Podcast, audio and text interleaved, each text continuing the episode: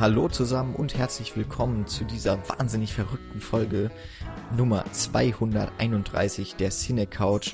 Dieser Shit ist echt passiert. Nils. Hallo. Michi. Hallo. Und, und der Jan. Ich waren im Kino. Hallo. Wir haben uns Spike Lee's Black Clansman. Man, ich habe jetzt versucht, diese vielen Kampf unterzubringen. Ich stottere nicht. Äh, Black Clansman haben wir uns angeschaut. Der Film, der ähm, dieses Jahr, 2018, bei den Cannes Filmfestspielen uraufgeführt wurde und dort den Preis der Jury erhalten hat und mit dem der Regisseur und immer wieder auch sich für die Rechte von der afroamerikanischen oder generell der, der schwarzen Bewegung äh, überall auf der Welt sich einsetzende Spike Lee zu alter Stärke zurückgefunden hat. Nachdem ich ja zum Beispiel sein einen oder zumindest einen seiner letzten Filme, des, des Old Boy Remake, so gar nicht gut fand. Und ich glaube, es ist schon eine Weile her, dass der sich mit sowas jetzt zurückgemeldet hat und offensichtlich trifft er bei sehr vielen Kritikern und auch Zuschauern gleichermaßen da einen besonderen Nerv. Zumindest, ich weiß nicht, wie es bei euch war, aber ihr könnt es gleich sagen, war die Sonntagabendvorstellung, in der ich war, überraschend gut besucht. Also für einen Sonntagabend, wo Tatort auch wieder läuft und das Wetter war gar nicht so schlecht, war hier in Mainz das Kino ganz gut so, ist ein großer Saal, aber ich würde sagen, so 70, 80 Leute waren bestimmt da. Hätte ich gar nicht so mit gerechnet. Wie war so bei euch in Berlin der Zuschauerandrang?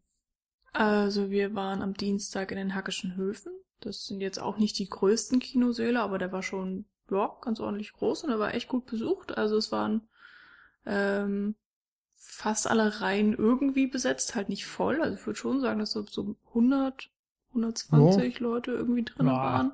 Eher 100 wahrscheinlich. Irgendwie so. Also ähm, Dienstagabend ist, ist jetzt ja nicht, also ja, halt es ist halt so eine Art Kinotag auf einer ja. einen Seite, auf der anderen Seite ist es ähm, ein Arthouse-Kino mit irgendwie vier, fünf Seelen oder so. Irgendwie im fünften Stock. Genau. Ja. Wenn da ein Film original mit Untertiteln so eine Auslastung hat, ist das, glaube ich, schon ein gutes ja. Zeichen. Also generell, ähm, der Film läuft auch gefühlt einfach überall in Berlin. Also es gab sehr, sehr viele Vorstellungen, aus denen wir hätten auswählen können. Verschiedene Uhrzeiten, Deutsch, OV, OMU, war alles mit dabei. Mhm. Also denke ich auch mal von vornherein einfach ein gutes Zeichen für diesen Film. Ja. Gibt es schon Zahlen offiziell? Nee, oder? Ja, doch, ich habe gerade nachgeguckt. Also nach dem, also von den Neustarts ist es der bestbesuchte Film, äh, wenn man Besucher pro Kopie sieht vom Wochenende. Hm. Da waren, äh, war nur Sauerkrautkoma davor. Was? Sauerkraut Der läuft wahrscheinlich auch in drei Kinos in Bayern oder so. Ah, nee, 263 Kinos. What? 263? Ja gut, ganz Bayern und so ein paar in Süddeutschland noch. Alter. Ja, der geht ab wie, weiß nicht. Kinokultur in Deutschland, ne? Ja. naja, Bayern ist das größte Bundesland, ne? Also. Die haben noch Ferien. Ja, aber da haben ja auch ein paar Leute Geschmack.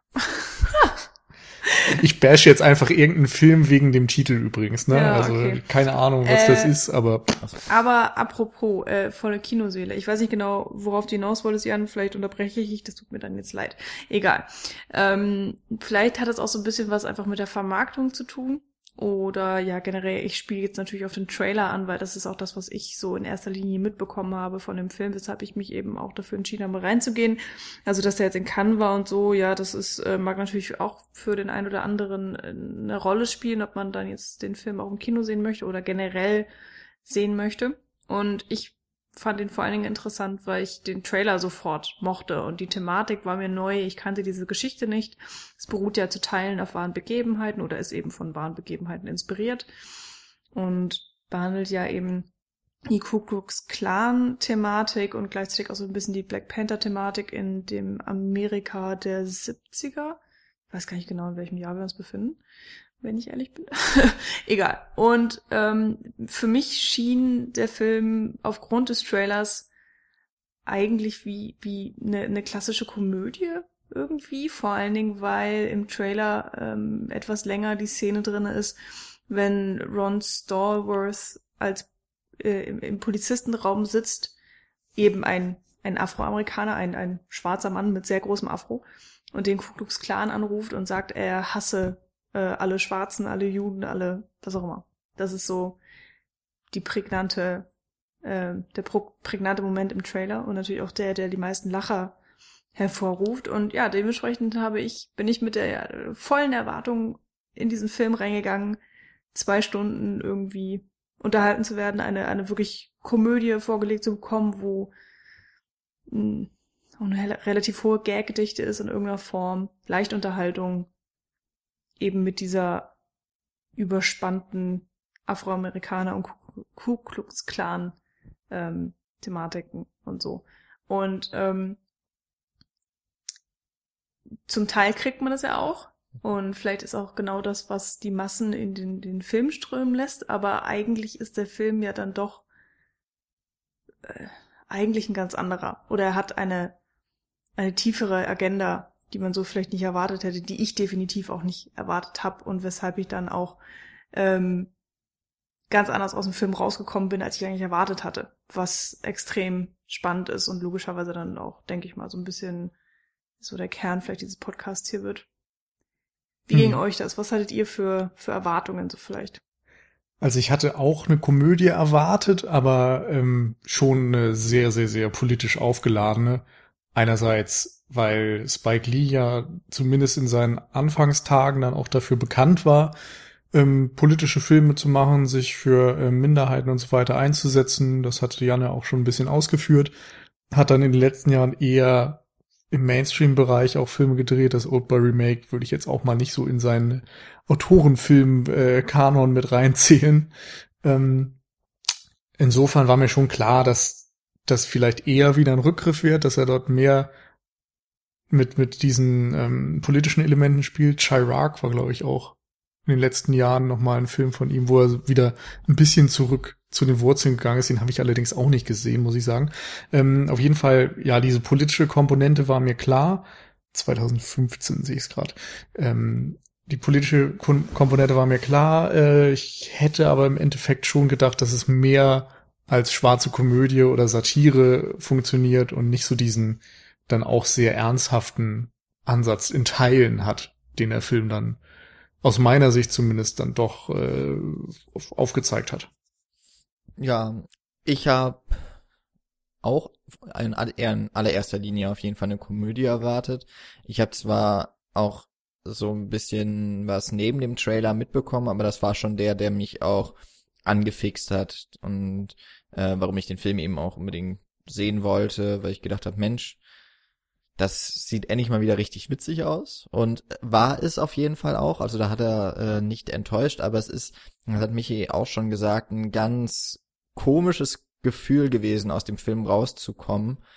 Das war dann aber auch, weil ich Leute getroffen habe im Kino, die ich kannte, dass wir danach noch so ein bisschen in der Gruppe zusammenstanden und mir fällt es ja immer schwer, direkt nach einem Film was zu sagen, aber da hat man sich dann trotzdem schon so ein bisschen ausgetauscht und war schon ganz interessant.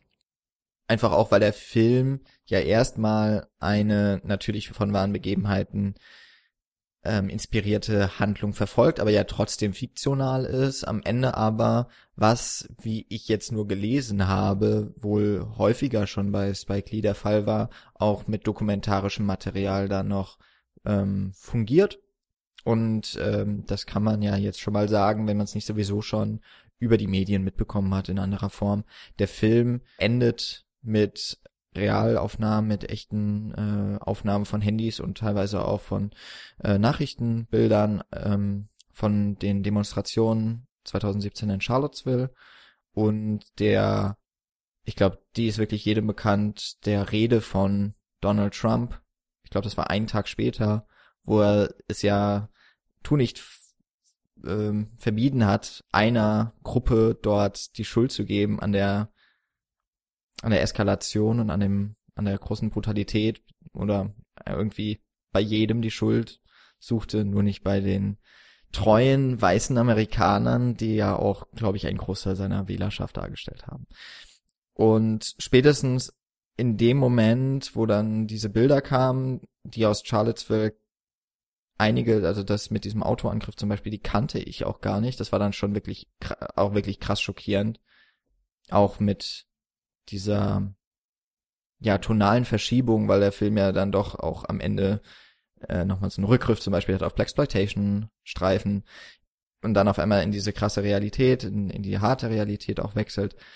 Das äh, musste ich erstmal verdauen, aber hat dann für mich tatsächlich auch nochmal so auf den gesamten Film gewirkt und hat mich auch einige Dinge neu einordnen und justieren lassen. Äh, darüber werden wir bestimmt dann noch sprechen.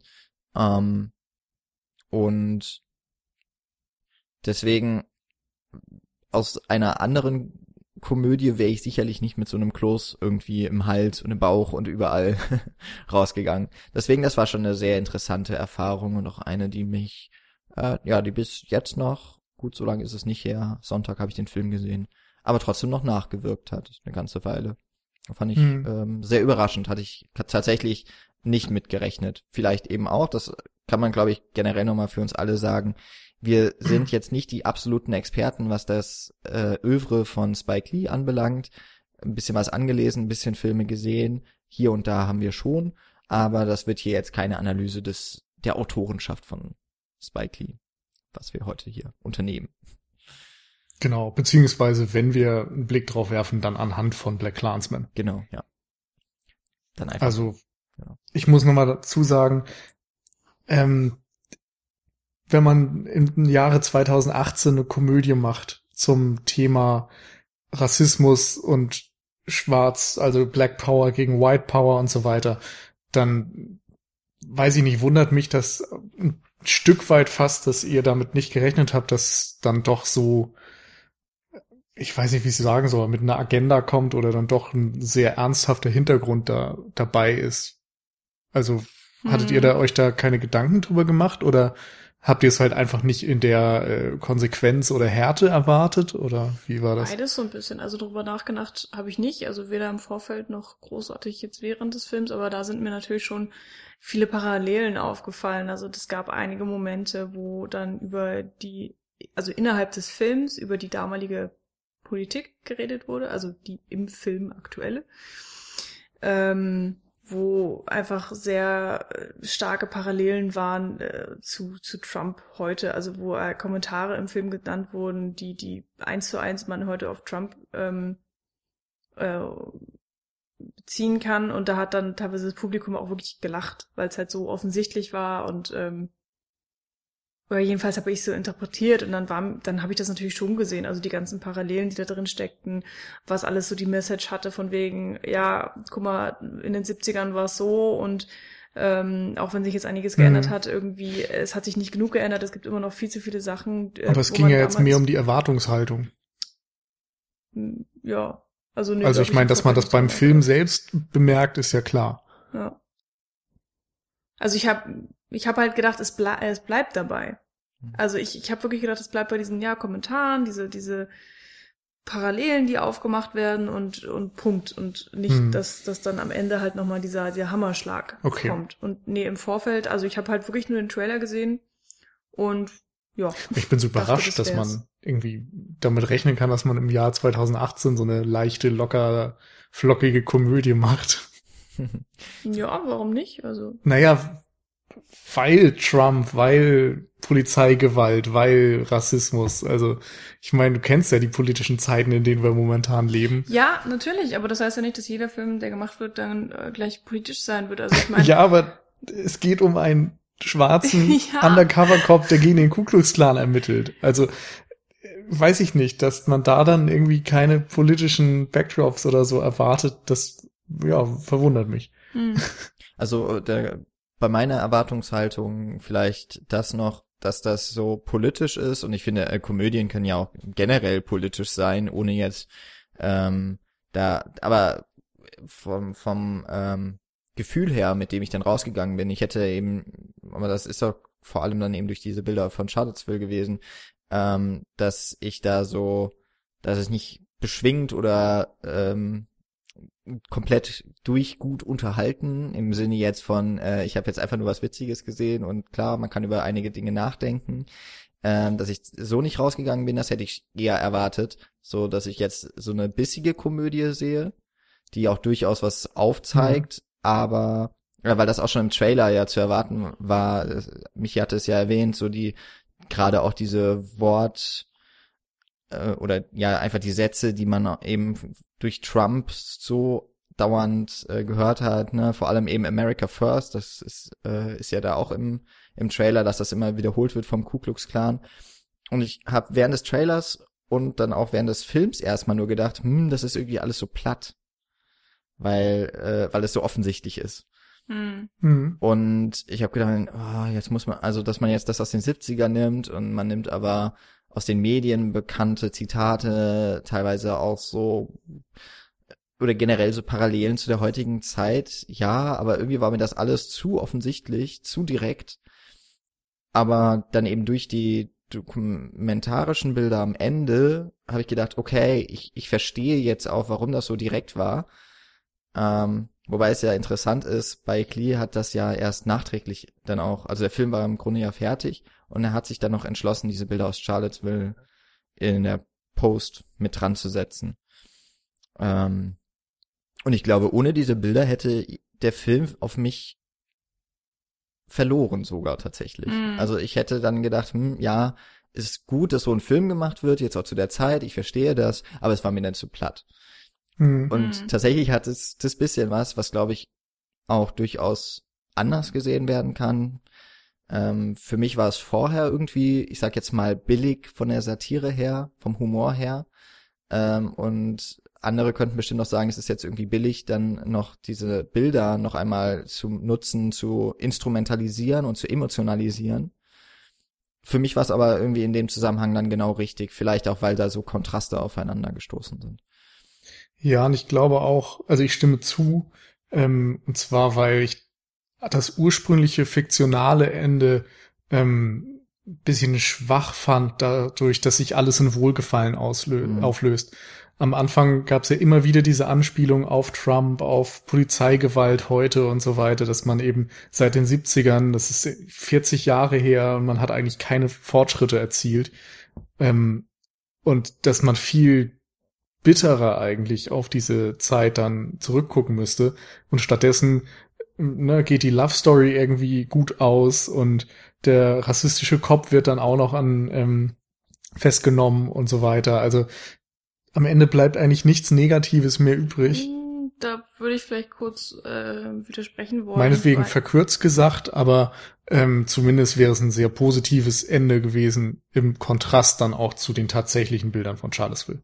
Ja, das stimmt auf jeden Fall. Also das, äh, ich sage, ich nenne es jetzt einfach mal fiktionales Ende und meine damit Mhm. alles bis auf die dokumentarischen Anhänge.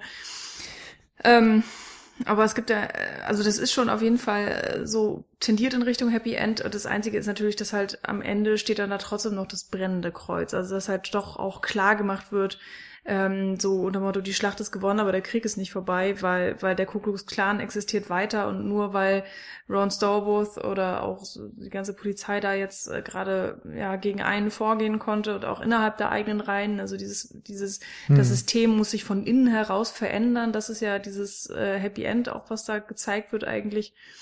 Ähm, das passiert, aber letztendlich ist dann trotzdem noch nicht alles vorbei und es ist immer noch ein, ein langer Weg und viel Arbeit und so. Das wird, finde ich, schon deutlich gemacht mit diesem brennenden Kreuz. Ähm, ansonsten würde ich dir da auf jeden Fall recht geben. Und ähm, das wäre tatsächlich, oder war auch für mich kein zufriedenstellendes Ende. Also ich fand es tatsächlich ziemlich blöd, weil ich es plump fand und ähm, äh, uninspirierend und vor allen Dingen habe ich mich total darüber aufgeregt, ähm, das heißt aufgeregt, das ist zu stark, aber ich habe mich sehr gewundert, dass Ron Stallworth so eine ganze Szene bekommt, wo er gefeiert wird, wo er ja auch im Pr- Polizeipräsidium rumläuft und dann wird er beklatscht und er ist äh, the man of the hour und ich dachte mir so, aber warum? Es ist es, es gibt es ist nichts passiert. Es gibt eigentlich kaum einen Fortschritt, außer dass sie es irgendwie geschafft haben, dass dieser Bombenanschlag eben abgewendet wurde, aber das war noch nicht mal sein Verdienst. Das war einfach nur, weil die Frau so blöd war, die Bombe zu. Also ich habe einfach nicht verstanden, warum er so gefeiert wird, weil ich habe diesen, ich habe den Triumph einfach überhaupt nicht gesehen. Also natürlich, da sind Menschenleben ähm, gerettet worden, ja, aber genauso sind auch gerade die drei Leute vom Ku Klux Klan gestorben und das fand ich dann auch irgendwie ein bisschen bizarr, dass das so gefeiert wird und ich hätte Nee, halt lieber im find ich- Gefängnis gesehen, aber Das finde ich noch sehr nachvollziehbar. Also, dass man den Tod von ein paar Nazis feiert, finde ich jetzt irgendwie auf eine Art in, in der Fiktion dann doch legitim. ja, mal wegen. So, ähm, also äh, war halt einfach nicht so mein Ding und insofern habe ich gedacht so, ja, toll, so was soll das Ende und dann, ja, kam es natürlich dann ganz Mhm. anders und da war ich echt schockiert. Also wirklich, wirklich einfach schockiert. Es hat mich so unfassbar kalt erwischt, äh, wie ich es nie für möglich gehalten hätte. Was auf natürlich auch einer der Gründe sein wird, warum ich wahrscheinlich in 10, 20 Jahren mich noch an diesen Film erinnern werde. Also vielleicht nicht an alle Details, aber auf jeden Fall an, an dieses äh, Ende, ja. Also das ist auch einfach wirklich das, was das hast du ja auch schon so anklingen lassen, Jan. Das macht, das lässt diesen Film herausstechen, so aus der Masse, weil es gibt ja einige so politische Filme und und die haben dann alle ihre Message und und äh, dieses oh wir müssen als Menschen näher zusammenstehen, ähm, aber es ist dann vielleicht so ein bisschen so ein so ein Sumpf und man nimmt dann doch vielleicht nicht so richtig was mit und ich habe das Gefühl bei dem hier schon. Also das hast du ja auch gesagt, du musstest vielleicht dann ab und zu dann nochmal nachdenken oder du hast äh, dran zu knabbern gehabt und wann hat man das schon? Wann, Mhm. wann ist das das letzte Mal nach einer Filmsichtung so unfassbar krass passiert und ähm, Was ich gerade aber spannend finde, ist, dass wir fast nur über die Wirkung jetzt eigentlich gerade sprechen. Ja. Und äh, das ist natürlich auch korrekt. Diese Bilder haben eine Schockwirkung, gerade weil man die realen Bezüge alle kennt. Ähm, aber es geht ja hier auch um eine symbolische Bedeutung letztendlich. Also der Film selbst endet mit der US-Flagge, die Ja. umgedreht ist und sich dann noch im, in Schwarz-Weiß-Bilder, also ein, eine schwarze-weiße Flagge auflöst. Ähm, das war für mich auch so ein, äh, ja, ein sehr starkes Ende irgendwie, wo ich auch viel drüber nachdenke, weil ähm, die einfachste Interpretation wäre natürlich zu sagen, okay, das gibt das schwarze Amerika, das weiße Amerika, aber ich glaube, es geht viel mehr darum zu sagen, dass es Grenzen gibt, dass man, dass diese Gesellschaft extrem gespalten ist in, ja, im Grunde die, die Rassisten und die, die Rassismus tolerieren und die, die ähm, dagegen kämpfen. Und das, äh, ja, ich glaube, dieses Thema, ähm, diese, diese auf der einen Seite White Power und auf der anderen Seite Black Power und alles, was man irgendwie damit in Verbindung bringen kann, das thematisiert Spike Lee ähm, in seinem ganzen Film auf unterschiedlichste Art und Weise. Und das finde ich, äh, rundet das auch einfach thematisch nochmal sehr gut ab.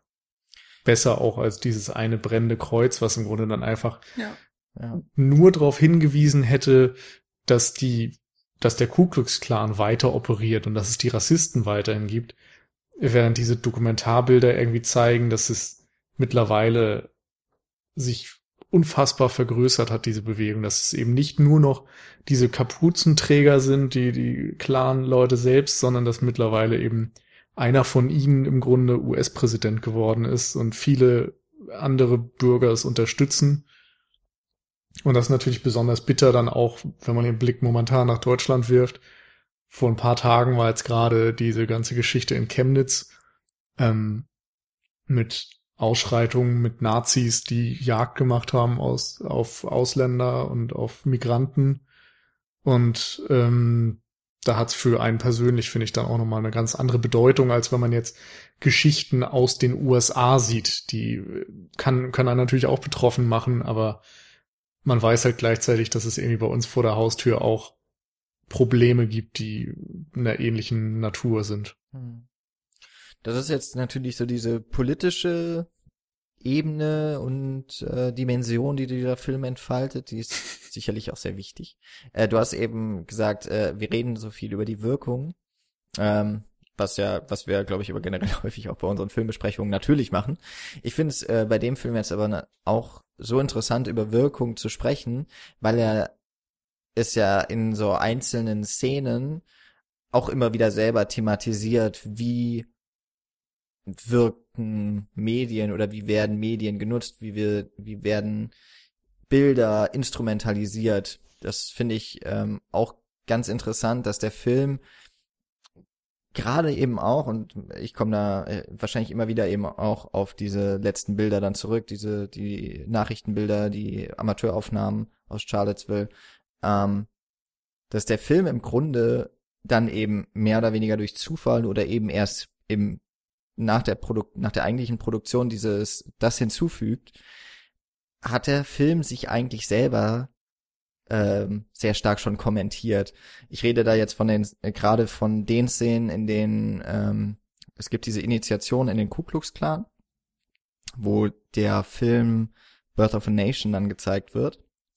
Und das Ganze wird ähm, gegengeschnitten und äh, zusammenmontiert mit ähm, der Szene, wo ein ja amerikanischer, also afroamerikanischer Bürgerrechtler, also für die Rechte der Schwarzen, ähm, aus seiner Erinnerung erzählt, wie ein Freund von ihm als junger Erwachsener, ähm, auch ein Schwarzer, gelyncht wurde in Amerika, in einer Vorstadt oder so, oder in, in einer Kleinstadt.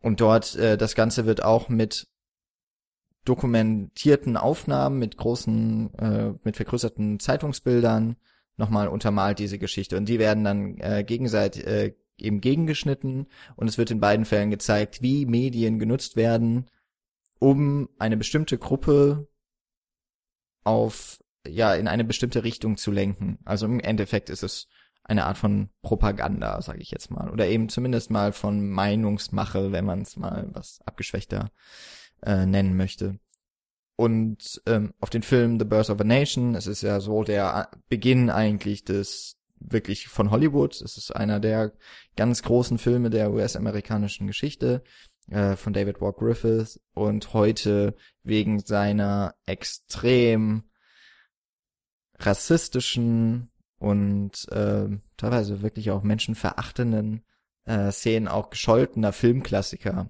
Einer, der hm. so mit, ja, wirklich zweierlei Maß nur noch eigentlich gesehen werden kann. Ähm, und tatsächlich auch bei seiner Uraufführung schon genau, als rassistisch ja. kritisiert wurde. Ja, weil, weil er auch den Ku Klux Klan ja zum Beispiel, äh, da, ich glaube sogar auf einem Plakat ist ein Ritter des Ku Klux Klan auch abgebildet, also wirklich auf dem Pferd so und ähm, wo, wo ja im Grunde der Siegeszug der weißen Männer dokumentiert wird in diesem Film und es wird eben ja, so auch vieles ist so ein bisschen, ja, es wird halt so dargestellt, als es hat so was sozialdarwinistisches so. Und äh, der Film ist eben höchst problematisch und ich finde, dass sich Spike Lee jetzt mit dem Black Clansman so ein wenig irgendwie in diese Tradition stellt von Birth of a Nation, aber eben als Gegenpol, als ein humanistischer Film aber von seiner Art und Weise, wie er wirken möchte, glaube ich, ganz ähnliche Dinge versucht. Also das finde ich, mhm. äh, das fand ich schon so währenddessen interessant, weil der Film beginnt ja mit so einer, mit so einer Art Prolog. Da tritt äh, Alec Baldwin als ein verkappter Dr. Kennebrew Beauregard auf. Der ist, glaube ich, fiktiv. Ähm, und der erzählt ja im Grunde so die Lehre des Ku Klux Klan und er nutzt eben auch Bilder. Ich glaube, eine der ersten Szenen ist ja aus äh, Gone with the Wind, auch so ein problematischer ja. Film. Wir haben es in der letzten Folge zu Nostalgie angesprochen. Ähm, und dann auch immer wieder, er steht vor äh, einer Leinwand und auf sein Gesicht auch und hinter ihm werden immer wieder Bilder, vor allem auch aus The Birth of a Nation, projiziert. Das heißt, der Film beginnt, äh, Black Clansman beginnt direkt auch mit diesem Film und er wird immer mal wieder auch verwendet ähm, und eben auch dann nochmal mit ähm, ja, Aufnahmen gezeigt, wenn dann eben der Ku Klux Klan die Dinge dort, einige Szenen dort bejubelt. Ähm, das finde ich, finde ich auch schon ganz interessant, also mal ganz abgesehen jetzt auch von dem, von dieser Endszene, ähm, wie eben gezeigt wird, ja, was Medien eigentlich für eine Wirkung haben können und wie sie eben auch ganz gezielt genutzt werden können, um bestimmte Meinungen oder eben auch einfach nur gewünschte ähm, Wirkungen zu entfalten. Hm. Ja. Ich meine, das ist ja dann wieder auch sehr meta, weil auch der Total. Film Black Clansman ist ja ein, ein Medium, was meinungsbildend mhm. ist und hier dann eben ziemlich linksgerecht gerichtet, äh, ziemlich deutlich gegen Rassismus, gegen den KKK und ähm, da fand ich vor allen Dingen auch spannend, wie mit äh, der Black Panther Organization umgegangen wurde. Nils möchte was sagen. Ja, ich möchte einfach noch ein bisschen mehr eigentlich auf dieses ganze ähm, Thema Birth of a Nation eingehen, mhm. weil ähm, der Film, du hast es schon gesagt, hat im Grunde Hollywood begründet. Also mhm. der äh, war unfassbar einflussreich nach, wenn, wenn man irgendwie Inflation bereinigen würde oder so, wäre es, glaube ich, bis zum Zeitpunkt, als vom Winde verweht rauskam oder so, der erfolgreichste Film aller Zeiten gewesen. Mhm. Ähm, der hat im Grunde dafür gesorgt, dass der Ku Klux Klan überhaupt sich wieder, glaube ich, gegründet hat. Mhm. Ich meine, den gab es zu der Zeit gar nicht mehr, aber war dann eben so ein Film, der auch dann immer wieder als ähm, Propagandamittel, als Rekrutierungsmittel verwendet wurde.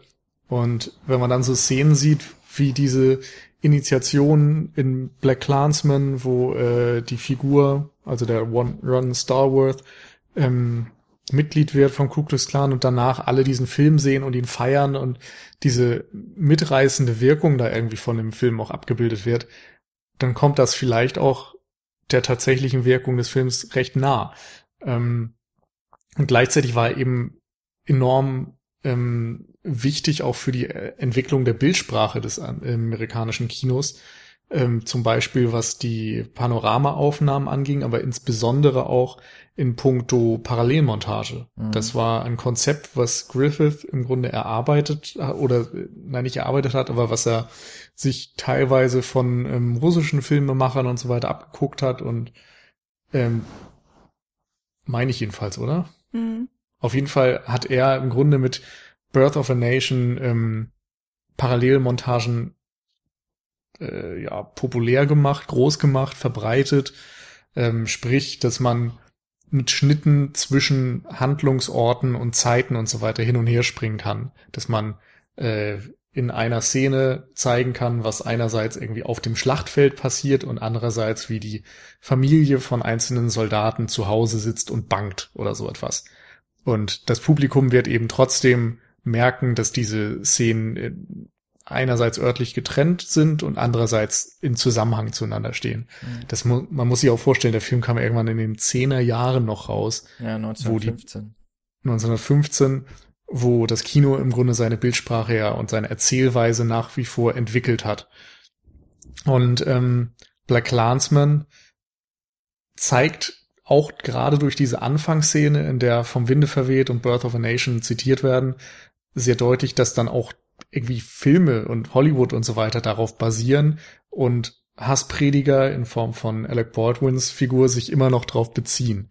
Mhm. Ähm, insofern kann man sagen auch, dass die amerikanische Filmgeschichte, die oder überhaupt weltweit die Filmgeschichte auf rassistischen Filmen beruht, beziehungsweise von die, diesen geprägt wurde.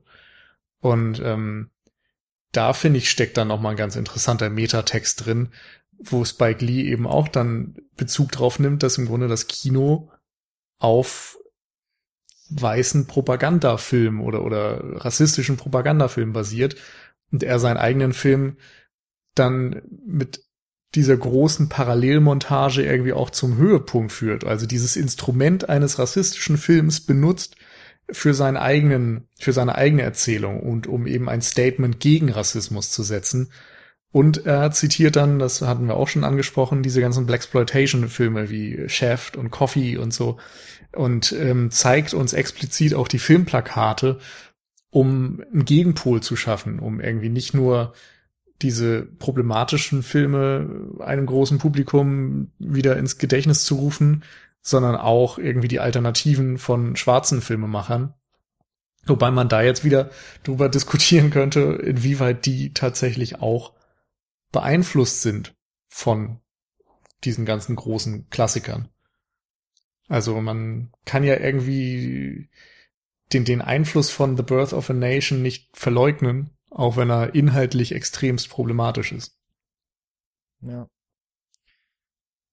Ähm, ich musste gerade dran denken, dass wahrscheinlich so, äh, als ich Cute Süß zum Beispiel gesehen habe, mhm. das war ja auch so ein Film, der äh, in seiner Zeit genau zu diesen Zwecken im Grunde dann eingesetzt wurde, wie äh, jetzt eben der Birth of a Nation in Black Clansman gezeigt wird bei dem Ku Klux Klan, wie äh, da eben auch das eigentlich ja, dass diese ganzen rassistischen und äh, brutalen Vorgehensweisen bejubelt werden und dann eben noch die Gegner die äh, ideellen und eben auch die im Film, die Bösewichte, wie die beschimpft werden, aber eben als ja das ist halt nur ein ähm, Platzhalter für die Person, gegen die sich der eigentliche Hass richtet und die sind nun mal im normalen Leben, im echten Leben. Und äh, deswegen fand ich das auch so eine sehr eindringliche Szene, vor allem ja auch, weil die eine beim Ku Klux Klan so laut und wild irgendwie ist, aber auch ausgelassen. Und äh, es wird ja dann mit der Parallelmontage mit der Black Power Bewegung bei diesen Studenten ähm, bei Patrice im Haus ähm, montiert. Und dort ist es ja dieser eine Mann, der alte Mann, der um den alle anderen rumstehen, der sehr ruhig und leise erzählt und alle sind ergriffen von dem, was er sagt. Ähm, und erschüttert. Und ähm, ja, wie, wie der eine, das ist, äh, denke ich, kann man auch so ein wenig kritisch sehen, wie der eine eben versucht, über, ja, im Grunde Mittel des, des Mitleids, des, des Schocks und Horrors, ähm, die Leute zu einer Aktion zu verleiten, nämlich eben aufzustehen, sich zu wehren gegen das Unrecht, das angetan wurde. Ähm, auf der einen Seite und auf der anderen eben das Aufwiegeln durch das Anstacheln, durch quasi ein Vorbild zeigen, äh, eben mit den, mit den heroischen Kämpfern des Ku Klux Klan im Film Birth of a Nation, die eben die niederen Rassen ähm, in die Schranken weisen oder eben töten, einfach nur weil sie es können und weil es äh, Gott gegeben wäre. Und aber beide tun das eben, um ihre Zuhörer oder Zuschauer zu beeinflussen. Da kann man sich schon überlegen, ist das jetzt von der einen und von der anderen Seite wirklich ethisch, moralisch gut? Oder sind sie sich vielleicht, obwohl sie ganz andere Herangehensweisen nutzen, sind die sich nicht vielleicht doch sehr ähnlich in ihren, in ihren Methoden oder zumindest in ihren Zielen? Also ein großer Unterschied, finde ich, ist zumindest, dass die Geschichte, die ähm, Harry Belafonte erzählt, dass es Fakten sind. Hm. Er erzählt einfach eine wahre Geschichte und es sind tatsächliche Fotografien, die dort eingefügt werden, während ähm, Birth of a Nation fiktionales Werk ist, was Propaganda darstellt, was gemacht wurde, um aufzustacheln. Und natürlich auch innerhalb dieses Films wird so dargestellt, dass die einen sich wehren und sich schützen und sich irgendwie bewusst machen, welches Unrecht ihnen angetan wurde oder anderen Menschen, äh, anderen Schwarzen angetan wurde und dass es wichtig ist, sich zur Wehr zu setzen und die Zustände zu ändern. Und bei den anderen geht es eben darum, ja, einfach eine Gruppe von Menschen zu schaden.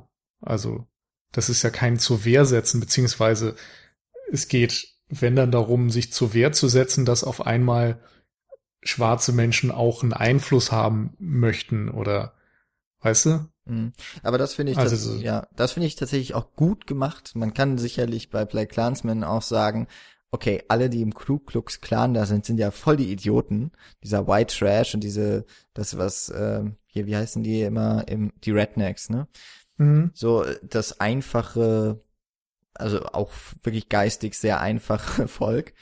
Ähm, und da kann man sicherlich sagen, es ist vielleicht auch ein bisschen problematisch, dass hier wieder ziemlich dahingestellt wird. Eigentlich sind das fast alles Idioten, die da mitmachen. Ähm, womit man sich vielleicht auch keinen Gefallen tut. Das, äh, mhm. äh, weil es damit auch so ein bisschen ver, ähm, vereinfacht wird und äh, vielleicht nicht ernst genommen werden müsste. Ähm, aber dass es immerhin ganz gut klar gemacht wird, finde ich, warum die Weißen so handeln, wie sie tun, weil tatsächlich versucht wird, den, dem Zuschauer irgendwie klarzumachen, in welcher Verfassung die sich befinden, nämlich die sagen, wir müssen uns zur Wehr setzen. Es geht ihnen zwar nur darum, ihren Status quo zu erhalten.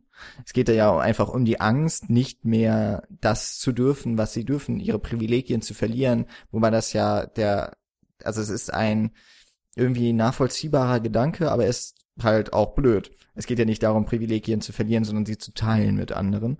Und mhm. davor haben halt diese, äh, diese Gruppe, diese lokale Colorado Springs spielt es, glaube ich, äh, Gruppe vom Ku Klux Klan ja Angst, nämlich das sind alles Leute, die haben nichts Großes gelernt und es wären eher so einfache Menschen eben auch im, im normalen Leben, aber, aber das sind halt die, die auch irgendwie, wenn sie was verlieren, dann verlieren sie alles.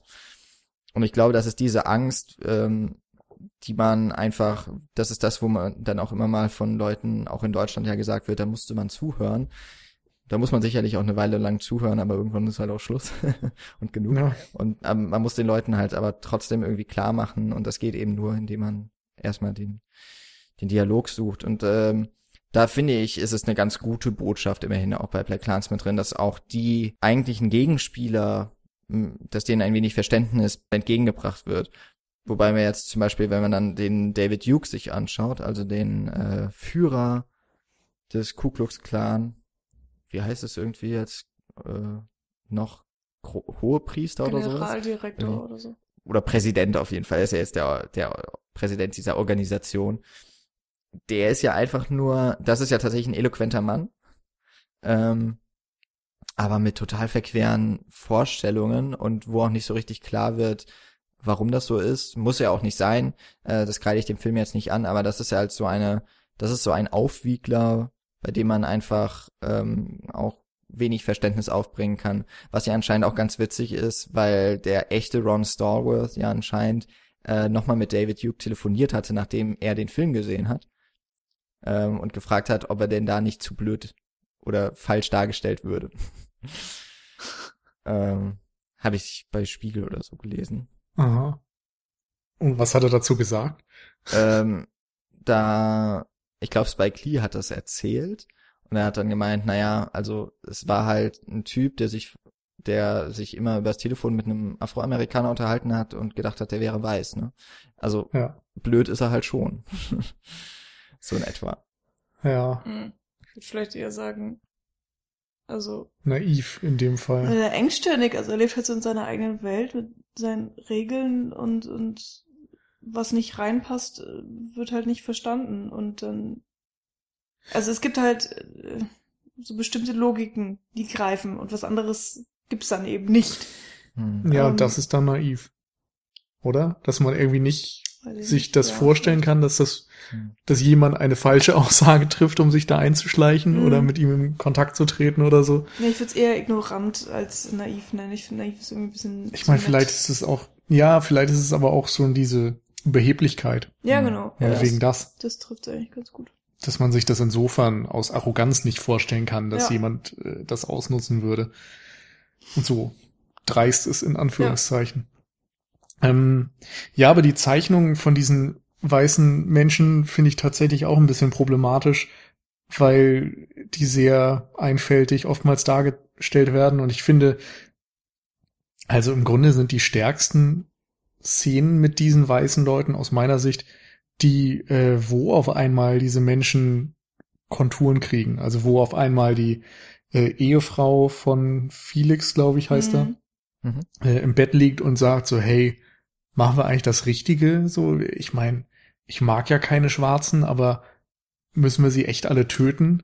Und das ist so dieses, diese Banalität des Bösen auf einmal, die da durchscheint, dass da auf einmal diese Terroristen, diese Massenmörder, diese Rassisten solche empathischen Gedanken in Anführungszeichen dann auf einmal doch bekommen und du als Zuschauer äh, bist irgendwie Zeuge davon und ja, bist überhaupt halt die ganze Zeit mit deiner Empathie vielleicht auch in, in Konflikt, weil du ja auch zusammen mit Adam Drivers Charakter die ganze Zeit irgendwie diesen Kreis infiltrierst und auf einmal merkst, was das für Leute sind, du lernst sie kennen.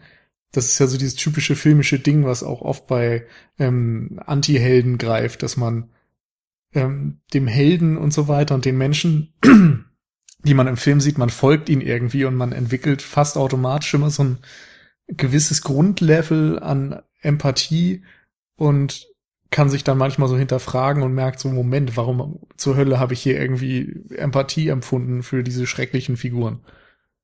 Hattest, hattest du also Empathie jetzt nicht im Sinne von Sympathie, nicht, dass ich dachte, ja, ja. hey, super Leute oder so, aber die werden halt dann in dem Moment menschlich, dass sie halt nicht ausschließlich nur oh, schlimm ja, okay. sind, sondern auf einmal auch in der Lage sind, gewisse Dinge zu reflektieren oder über ihr eigenes Tun nachzudenken oder so. Ja. Das meine ich, dass sie so ein bisschen Facetten bekommen zumindest. Ja, wobei ich tatsächlich schon das Gefühl hatte, dass sie wirklich sehr abziehbildermäßig ähm, Mm, darum- dargestellt wurden. Ja, stimmt. Darum meinte ich halt, das sind die stärksten Momente und in anderen Ja. Ist vor allem diese Problematik da, dass sie wie Abziehbilder und so weiter wirken. Ja, aber vor allen Dingen in dieser Szene, wo das Ehepaar da im Bett liegt und miteinander eben drüber redet, so über die, die, die nächsten Schritte, die getan werden. Ähm, das war sehr interessant geschrieben, weil man das Gefühl hatte, äh, wenn man mal den inhaltlichen Kern ignoriert, reden sie darüber, ob sie ein Kind zeugen sollen oder nicht. Ja. Also so, so hat es sich emotional angefühlt, dieses Gespräch zwischen diesen beiden. Und es war so merkwürdig, weil, ja, weil man als Zuschauer da sitzt und, und äh, anderer Meinung ist, oder die, also gehe ich jetzt einfach mal davon aus. äh, und ähm, ja, das so, einfach so eine, so eine riesige, unangenehme Diskrepanz schafft, die natürlich auch einfach gewollt ist mit dieser Szene. Und es war, ähm, ja, äh, wirklich interessant, ähm, interessant gemacht und auch, ja, wirklich ein interessanter Einblick und mh, trotzdem muss ich Nils recht geben, ich fand es irgendwie auch ein bisschen schade, dass die alle so ähm, sehr Redneck-mäßig verdummt, wie auch immer, dargestellt wurden. Wobei natürlich auch vor allen Dingen ähm, an der Rolle des Felix immer wieder klar gemacht wurde, dass man sie einfach ernst nehmen muss, einfach weil sie eine extreme Gefahr darstellen und bei Felix dann ja tatsächlich die Gefahr, dass ähm, Menschen direkt durch seine Taten sterben und er auch äh, im, imstande ist, äh, Leute um sich herum zu motivieren. Also dass er wirklich so ein bisschen so das äh, Alpha-Männchen ist, was dann so eine Gruppe um sich schart und die folgen ihm so in der Art. Und gleichzeitig gab es ja dann noch den anderen Anführer, äh, dessen Namen ich jetzt gerade vergessen habe. Walter? Ja, der mit den kurzen, kurzgeschorenen Haaren. Und ähm, der war ja eigentlich immer so der Anführer der Gruppe, also der, ähm, der aber sein, auch schon selber gespürt hat, dass er seine Machtposition an Felix irgendwie verliert. Und ähm, der war ja so David Duke irgendwie auch ziemlich ähnlich, der schlaue, der ruhiger ist, der irgendwie fast schon mehr Politik betreiben wollte und sozusagen die seine Ansichten unter die unter die Masse zu bringen, nicht mit äh, purer Gewalt und blindem Aktionismus, sondern eben smart von äh, von von ähm, aus der Kammer heraus sozusagen mit mit versteckter Ja, der hat so eine bürgerliche Fassade einfach, genau. dass Ja. man vielleicht auch als konservativer Mensch oder so eher sagen kann, ja, dem kann ich zuhören, so den kann ich ernst nehmen, das ist ein anständiger Mensch, als irgendwelchen, die von vornherein Nazi-Parolen raushauen. Und das ist das perfide bei ihm, dass Mhm. er eben diese Fassade aufbaut, hinter der er dann seinen ganzen Rassismus und, und ich meine, er ist der Anführer vom Ku Klux Klan, ne? da muss man sich ja irgendwie nichts vormachen, aber er tritt nicht so auf. Mhm. Mhm. Ja. Also das ist wirklich so ein Typ, den würdest du treffen äh, im Baumarkt und, und würdest irgendwie Schnack mit ihm halten über irgendeine Maschine, was weiß ich, und du würdest sagen, oh ja, das war irgendwie ein netter Typ und Mhm. du wirst dir nichts mehr denken. Und wenn du im normalen Leben auf Felix trittst, dann merkst du sofort so, oh, das ist unangenehm, den möchte Ja. ich nicht nochmal sehen. Und das ist irgendwie auch so diese Gefahr, die generell von dieser Gruppierung ausgestrahlt wird und genauso vielleicht auch hier der äh, Dicke, der die ganze Zeit besoffen ist, der irgendwie nett lacht. Also äh, wir haben alle über ihn gelacht und das ist immer der erste Schritt zur Verharmlosung ja eigentlich. Und ähm, trotzdem war er am Ende ja dann auch mit dabei und hat auch äh, geholfen, die Bombe zu ähm, beschaffen oder zu platzieren, wie auch immer. Und dann gibt's ja noch die ähm, Leute richtig krass im Hintergrund, diese ähm, Marines oder Soldaten, äh, Jerry und was weiß ich, die mit den gefälschten Namen, die nur so im Hintergrund standen und still waren, die ja fast mit die größte Gefahr eigentlich auch ausgemacht haben, weil die ja diejenigen waren, die dann ähm, nicht in der Öffentlichkeit gesagt haben, dass sie dem Ku Klux Klan angehören, das dann ausgenutzt haben und ihre Stellung und ihren Beruf vor allen Dingen auch ausgenutzt haben, um dieses C4 zu besorgen, was ja tatsächlich auch 1A funktioniert hat, obwohl nicht nur die Colorado Springs Police Department ihnen auf den Fersen waren, sondern auch noch dieses, dieser andere Polizeimensch, also der war ja nicht vom FBI, der war ja vom, was weiß ich, der da mit Ron Star Wars geredet hat. Äh, Ja, aber Geheimdienst irgendwie. ja, irgendein Geheimnis, okay.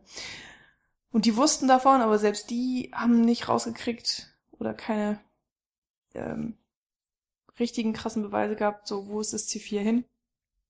Und insofern, auch wenn mm, in, von der Masse her sozusagen, von der Quantität, diese Ku Klux Klan Mitglieder als irgendwie dumme Redneck-Abziehbilder dargestellt wurden. Wenn man halt näher hinguckt, ist es ja dann eigentlich nicht so. Dann kriegt man Hm. schon ein differenzierteres Bild, aber man muss sich schon wirklich ein bisschen Mühe geben vielleicht. Vielleicht ist das ja auch das Prägnante letztendlich, dass ähm, wie im wahren Leben man vielleicht so im ersten Blick immer denkt, na ja, die Rechten, das sind so diese Ja.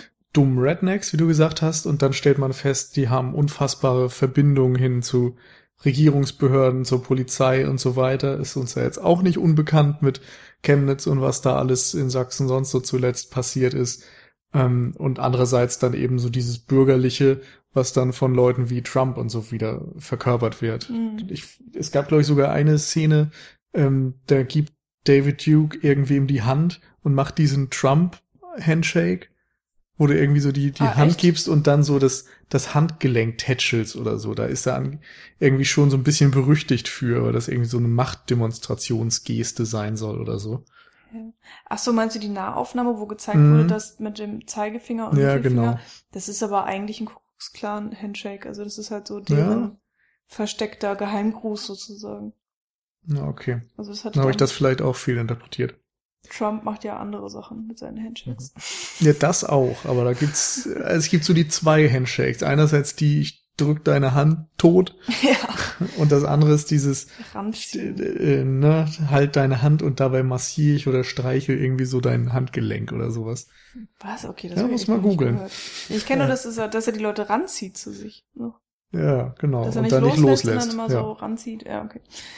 Ähm, naja, aber das ist halt irgendwie, also wo wir dabei gerade sind, den Ku Klux Klan so ein bisschen ähm, zu analysieren, wie der eben dargestellt wird, fand ich es eben auch nochmal interessant, wie die Black Panther Organization dargestellt wurde.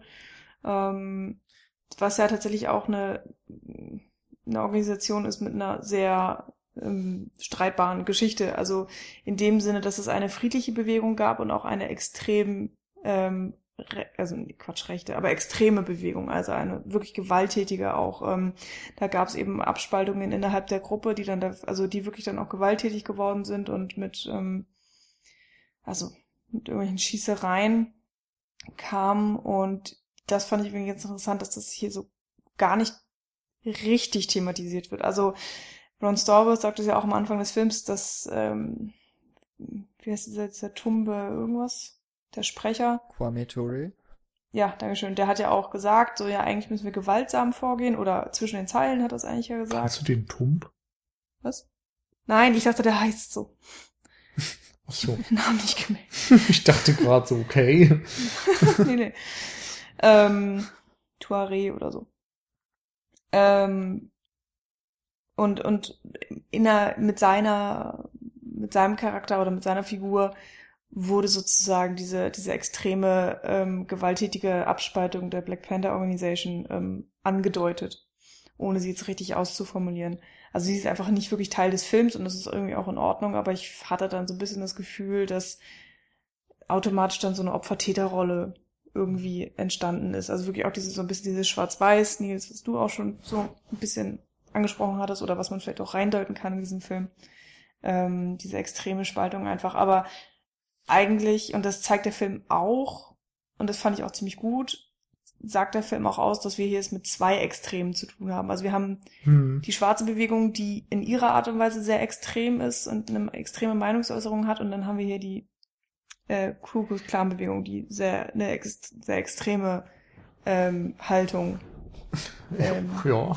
Aber, aber ich würde schon so ein wenig widersprechen, weil ich finde, dass diese ganze Black Panther Party Bewegung da ähm, ist ja schon auch ist nicht klar, ist nicht ganz der Fokus, einfach weil der Ron Starworth natürlich hier ist, der die Hauptfigur ist, aber durch diese ähm, dann eben auch hinzugedichtete Liebesgeschichte mit der Patrice, die ja die von der Studentengruppe dieser Black Panther Bewegung die Mhm. Präsidentin ist, äh, die lernt er ja kennen bei dem bei dem äh, Vortrag vom Kwame Ture und die ist ja durchaus auch ja, ich würde mal sagen, die wird auf jeden Fall dazu fähig und ich glaube auch bereit, gewalttätig vorzugehen oder zu Gewalt aufzurufen. Ähm, nur sie reden halt noch. Das ist ja auch eine Gruppe, die halt diese vielen Veranstaltungen machten und die auch immer sagen, ah ja, davon müssen wir noch mehr machen. Aber sie sagt ja zum Beispiel auch mit einem Cop, also sie sagt ja auch gar nicht Cop, sondern sie sagt ja Pig. Also ähm, sie hat ja auch kein Vertrauen in die Polizei. Mhm. Ähm, was ja auch etwas ist, was äh, in dem Film jetzt zum Beispiel auch gezeigt wird. Ähm, es gibt da durchaus die rassistischen ähm, Polizisten, die ihre Machtposition ausüben und ähm, wahrscheinlich im Ku Klux Klan höchst willkommen wären. Und dazu gab es ja auch äh, schon andere Filme. Wir hatten ja auch zum Beispiel mal diesen Fruit Whale Station geguckt. Da geht es ja mhm. auch vor allem um Polizeigewalt gegenüber äh, der, der schwarzen amerikanischen Bevölkerung. Ähm, und es ist ja dann immer so, dass auch der äh, die Hauptfigur, der Ron Starworth, immer so zwischen diesen beiden mm. Gruppierungen jetzt nicht unbedingt ähm, so oder er kann sich ja in beidem nicht wiederfinden. Ähm, er, ja. er spielt ja auch quasi die Doppelrolle. Das ist ja auch so ein bisschen das das äh, Witzige daran, dass er, irgendwann wird sagt er ja auch mal zu Patrice, er ist irgendwie, er ist ja so quasi zwei Männer, ne? Weil er sich ja auch ihr gegenüber mhm. als erstmal gar nicht als Polizist outet, weil er ja mitbekommt, das geht gar nicht in dieser Beziehung. Ähm, und auf der anderen Seite ist er aber natürlich dann eben auch noch mit dieser Undercover-Geschichte, dass er sich als ein Weißer ausgibt. Eigentlich hat er ja dann in dem Film mehr oder weniger drei Persönlichkeiten. Nämlich einfach der schwarze Polizist, der er werden möchte, der Gutes tun will und äh, was verändern möchte. Dann eben diese, der weiße Ron Starworth, in Figur, äh, in Person von Adam Drivers Charakter Flip oder wie er heißt. Mhm. Und dann eben der gegenüber Patrice. Und in diesen Momenten, finde ich, kommt es dann, es kommt zumindest nicht zu kurz, diese Bewegung. Und ich finde, dass sie halt im, eigentlich ähnlich wie der Ku Klux Klan relativ facettenreich gezeigt wird. Mhm. Weil auf der einen Seite ja der Ku Klux Klan so erstmal als wirklich was total Plumpes, ja, weil der dann auch dieser, dieser dicke Betrunkene sagt, ja, wir zünden Kreuzer an und wir machen Schießereien. so und, und wir reden miteinander. So, wir haben, wir haben so Vorträge oder so Gesprächsrunden mehr oder weniger. Ähm, dann sieht man eben, dass sie bei ihren Schießereien da auf diese sehr karikaturesken und diskriminierenden äh, Abbildungen von Schwarzen schießen. Und dann eben auch, dass es da tatsächlich noch dieses gewalttätige äh, Potenzial gibt. Mhm. Und auf der anderen Seite diese politische Bestrebungen von David Duke. Und das gleiche sehen wir dann ja auch auf der Seite von der Black Panther Party, ja. nur dass Das ist halt genau da, das, was ich meinte, mit dass ja. zwei Extreme dargestellt ja, werden. Ich okay. finde nur, dass die Black Panther Organisation halt nicht in ihrer Totalität gezeigt wurde, sondern Läuft. eher so als sympathisantische Opfer. Aber werden die, aber werden die überhaupt, also sind es Black Panther? Ja. Also auf, ich weiß Wird das deutlich nicht, so benannt, weil irgendwie, ich weiß, Black Power und so weiter wird mehrfach angesprochen und aber ich meine, diese Studentengruppe heißt doch schon irgendwie anders und keine Ahnung, also ich habe das jetzt nie als Black Panther versus Ku Klux Klan gesehen. Ja, kann sein, dass nur Also die Black Panther stehen ja jetzt nicht stellvertretend für die für die Gesamtbevölkerung oder für für sämtlichen schwarzen Widerstand. Nee, nee, das stimmt auch, aber Darum finde also, ich das gerade ein bisschen schwierig, das so ja. Äh, synonym zu verwenden. Mm, aber also Ah, da hätte ich jetzt natürlich auch mir mal die Zeit nehmen müssen, nachzulesen, aber ich, äh, diese, vor allem dieses All the Power to All the People, das ist halt einfach die Black Panther-Bewegung. Und mhm. äh, ja, klar. Auch dieser McCormack oder nee, wie heißt er? Der Sprecher der Touré, ähm, der gehörte da halt definitiv dazu und war halt einer der, der Begründer und so. Mhm. Ja, genau, aber nur weil das bei ihm der Fall ist, muss es halt nicht bei allen anderen der Fall sein, ne? Und genauso hast du natürlich immer wieder diese äh, Verbindung zum heutigen Amerika, wo man jetzt auch wieder über Black Lives Matter und so weiter reden könnte. Ja, genau. Und das ist jetzt auch nicht deckungsgleich mit Black Panther. Darum finde ich, ist nur wichtig, genau, dass man das irgendwie auch so anspricht. Ähm, aber klar, es ist natürlich irgendwie spannend, weil diese unterschiedlichen Facetten dargestellt werden. Was ist denn theoretisch möglich? Entweder ähm, militanter Widerstand oder zumindest ein, eine Bewegung, die explizit die schwarze Bevölkerung verkörpert und, und ähm, stärkt und sich auch nur aus ihr speist und sich quasi ähm, bewusst absetzt von allen anderen und ich jetzt nicht möchte, dass die Polizei hilft und ich möchte, dass weiße Menschen mithelfen oder so, sondern sagt, so, das ist irgendwie ein Kampf, den müssen wir alleine führen. Und dann gibt's irgendwie dazwischen Leute wie Ron Stallworth, der als einziger Schwarzer in diese weiße Organisation, die Polizei, eintritt und mhm. dann auch so ein bisschen zwischen den Lagern steht, weil die Weißen ihn natürlich kritisch beäugen und die Schwarzen ebenso, weil er auf einmal irgendwie für diese verhasste Organisation steht. Da ist natürlich auch wieder so der Begriff des Uncle Tom nicht so weit. Aber es ist, äh, die, die Frage wird aufgeworfen, sagen wir es mal so, ähm, welcher Widerstand, welche Widerstandsform am besten funktioniert. Wie kann man das System ändern? Muss man es komplett ablehnen und seine ganzen Institutionen ablehnen oder muss man eben versuchen, diese Institutionen ich, ja, zu infiltrieren. Mir fällt gerade kein passenderes Wort ein. Ja, aber das klingt halt gleich so, so negativ. Darum geht's ja gar nicht, sondern es geht ja nur darum, ne, irgendwie auch die für sich zu beanspruchen und zu verbessern. Hm.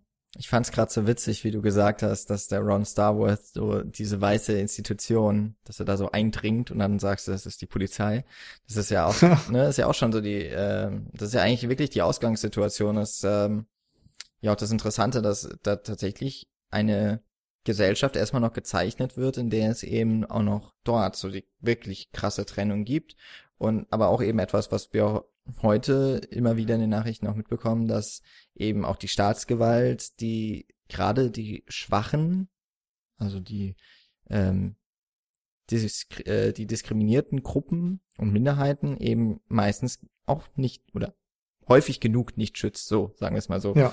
Ähm, und hier ist es ja wieder so, er genau. wird im Grunde beauftragt, die äh, Rede von Kwame Touré und so weiter ja. äh, zu untersuchen und dort undercover zu sein.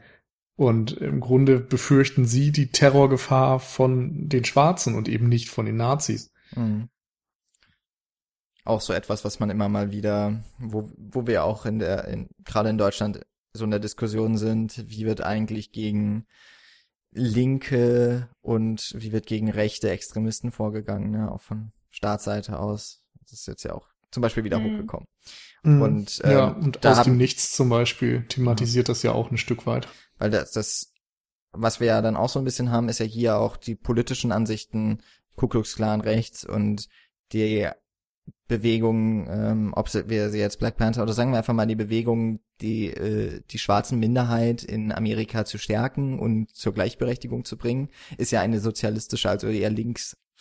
Also das heißt, auch hier haben wir wieder diese beiden politischen Felder.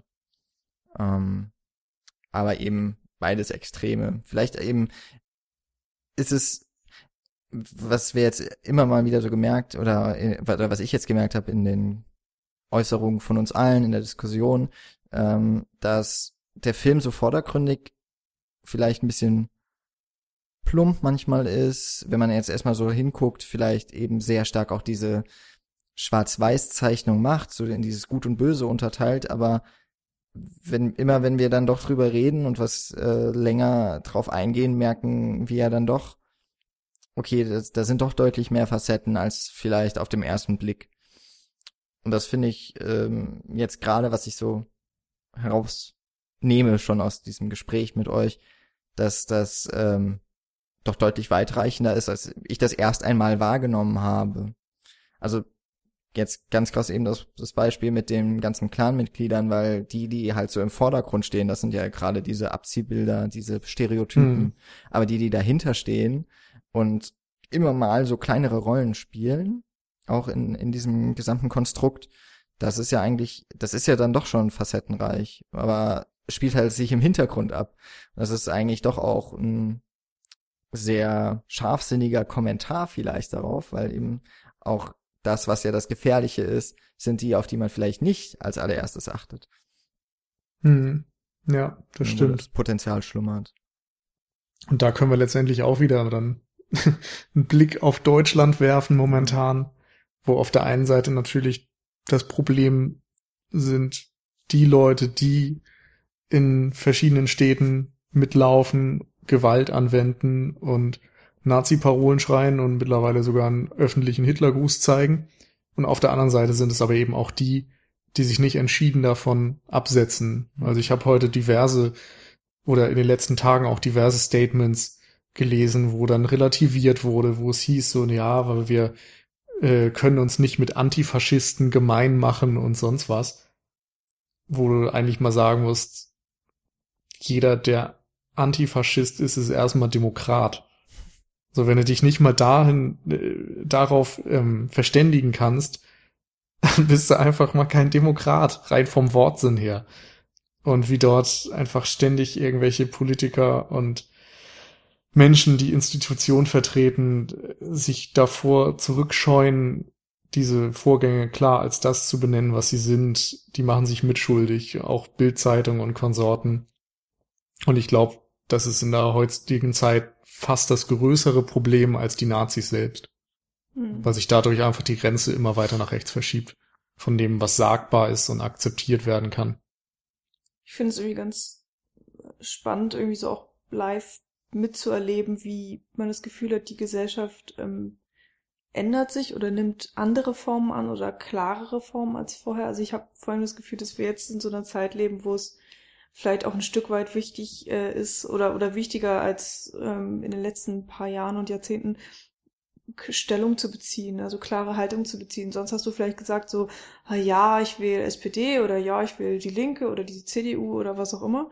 Ähm, und darüber hat man sich unterhalten und jetzt redet man, finde ich, oder so mein Gefühl, viel krasser wirklich um, okay, bin ich links, bin ich links ex extrem, bin ich, bin ich so, bin ich. Ähm, Weiß ich nicht. Also ich finde es, es geht, naja, wie man es nimmt. Aber ich finde, es geht nicht darum, jetzt links zu sein oder linksextrem zu sein oder sonst was. Das Problem ist, dass mittlerweile, wenn du sagst, ich bin gegen Nazis, dass angenommen wird, dass du links bist. Jeder Mensch, der sich irgendwie ja, ja. mittig demokratisch äh, sieht, und das sind eben dann auch normalerweise Union und SPD und sonst was, mhm. der muss einfach mal entschieden gegen diesen rechten Dreck sein. Und wenn du dann mittlerweile siehst, was zum Beispiel, weiß ich nicht, ein Wolfgang Kubicki und ein äh, Lindner von der FDP von sich geben, das sind natürlich keine Nazi-Sprüche, aber das ist so unfassbar verharmlosend. Mm. Und das ist die Mitte der Gesellschaft. Das ist mm die politische Elite dieses Landes. Hm. Und das ja, ist ein aber, Riesenproblem. Das meine ich halt auch so mit Stellung beziehen. Also ähm, ja, also Stellung und, beziehen und, definitiv. Aber auch so mit mit diesen Einordnungen, da habe ich halt einfach das Gefühl, dass es wird irgendwie vorgenommen oder man selber tut das oder wie auch immer und das sorgt halt eigentlich dafür nicht, dass Deutschland zusammenwächst äh, oder, oder weiß ich nicht, dass ganz äh, pathetisch gesprochen, die, die Guten zusammenstehen gegen die, die Bösen oder das Böse oder was und, und es gibt diese eine große Masse gegen das, äh, gegen die, die, die extreme Minderheit oder so. Das, ähm, diesen Eindruck habe ich nicht und eigentlich sollte es so sein und ich habe das Gefühl, es liegt daran, dass, dass es eben diese ganzen Schubladen gibt, dieses, hm. äh, ja, wie du es auch sagtest, wenn wenn man sagt, ich bin gegen Nazis, dann wird gesagt, ja, okay, du bist ein Linker. Und obwohl das, ja. Obwohl, obwohl du dich vielleicht gar nicht als solcher definieren möchtest, oder genau. so. Genau. Und das führt halt zu ganz vielen kleinen Gruppen. Mhm. Ähm, und eigentlich sollte es aber eine, also sollte uns allen ja. viel klarer sein, dass wir in, in, in manchen Anliegen eine große Masse sind. Und das ist vielleicht dann auch wieder das Schöne am fiktiven Ende von Black Clansman, ja. weil dort eigentlich alle zusammenarbeiten. Da hast du Patrice, die vielleicht eher so dem, dem militanten Widerstand zumindest aufgeschlossen ist. Dann hast du Ron Starworth als ihren Freund und der gleichzeitig irgendwie, äh, ja, ihrer Bewegung irgendwie mit einer gewissen Sympathie verbunden ist und gleichzeitig dann Polizist ist und seine ganzen weißen Kollegen, die alle gemeinsam zusammenarbeiten, um diesen rassistischen Kopf aus dem Verkehr zu ziehen. Also ja, alle stehen im Grunde dann in dem Fall für den Anstand ein. Ja, und generell ist dieses Ende ja auch immer so ein Zeichen dafür, dass die ganz krassen Extreme eigentlich nicht unbedingt der, der, der beste Weg sind oder der richtige Weg, sondern dass man so ein Mittelding vielleicht eher finden muss oder dass der einen weiterbringt. Hm. Weil, äh, ne, im Sinne von äh, Patrice äh, bleibt ja mit Ron zusammen, obwohl sie absolut was gegen Polizisten hat am Anfang, aber sie schafft es, ihn dann zu akzeptieren. Hm. Weil sie Aber- vielleicht gesehen hat, wenn man es jetzt ganz positiv ausdrücken möchte, Mhm. dass nicht alle Polizisten die absoluten Arschlöcher sind, für die sie sie gehalten hat. Aber da muss ich sagen, finde ich, schafft es der Film irgendwie nicht eine ganz klare Aussage zu treffen, Hm.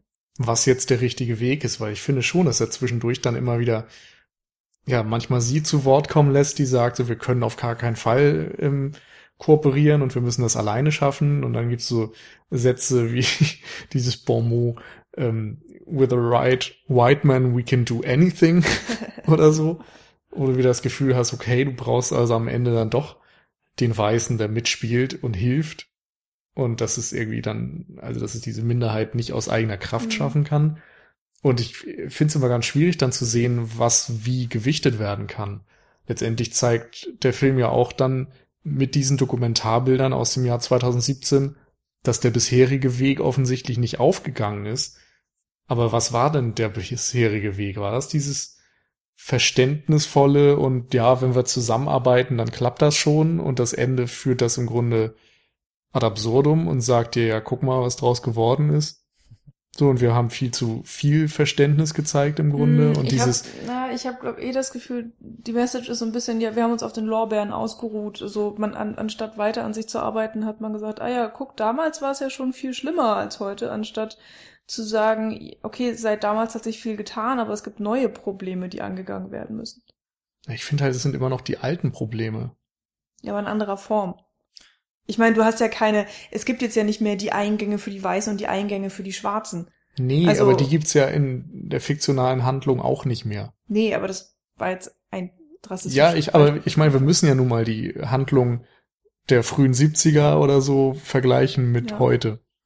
Aber ich glaube, was halt noch wichtig ist, was mir bei dem, wenn wir jetzt über das Ende, ist natürlich, ist natürlich ein bisschen schwammig, wenn, äh, weil wir zum einen ja, okay, wir bleiben jetzt mal nur bei der fiktionalen Geschichte, bei dem, ich sag jetzt mal bei dem ursprünglichen Cut, ja, bevor das mit Charlottesville halt durchkam oder Ja. was ja erst während der Produktion dazu kam, ähm, dann reden wir jetzt ja schon über im Grunde zwei verschiedene Enden, nämlich einmal eben quasi das, was sich so ein bisschen in Wohlgefallen auflöst, also die Festnahme von dem einen rassistischen Cop.